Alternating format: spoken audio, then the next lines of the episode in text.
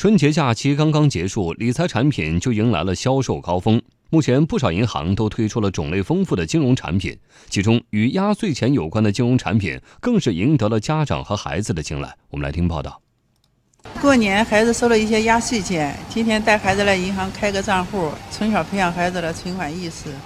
春节假期结束后，不少家长就带着孩子来到了银行，对压岁钱进行合理的投资。在北京，多家银行网点的工作人员都表示，在近期购买理财产品的客户中，给孩子存压岁钱的客户占比较多。而目前，不少银行都推出了针对压岁钱的金融产品，包括儿童专属银行卡、大额存单、基金定投等。中国工商银行北京国贸大厦支行行长王雷介绍说，对于这类理财产品，家长可以根据需求和孩子的成长阶段进行选择。建议父母在为孩子的压岁钱做理财投资的时候，多关注一些医疗保障类的产品和教育规划类的一个产品，从而为孩子的未来提供一个全方位的一个保障。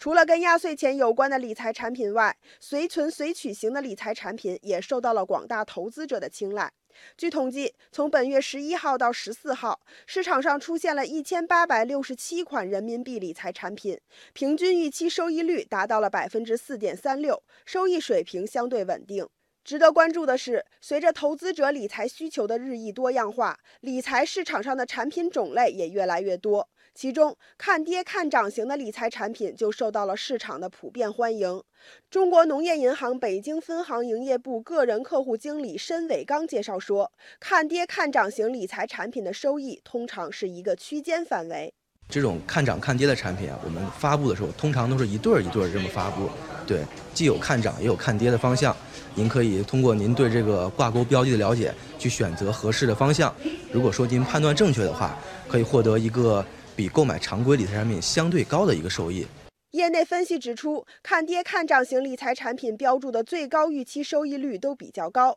有的产品甚至高达百分之十五，但是获得最高收益的概率通常比较小。对此，融三六零大数据研究院主编殷艳敏提醒说，在投资这一类产品时，投资者还是需要具备相关的知识和风险承受能力。结构性理财产品的这种呃设计呢，是属于一个趋向于复杂化的一个趋势，不仅仅是简单的看涨看跌期权的，还有这种触碰式的等等，就是收益结构越来越复杂的话，对于投资者而言，呃，对投资者的这个专业能力要求又会更高一些。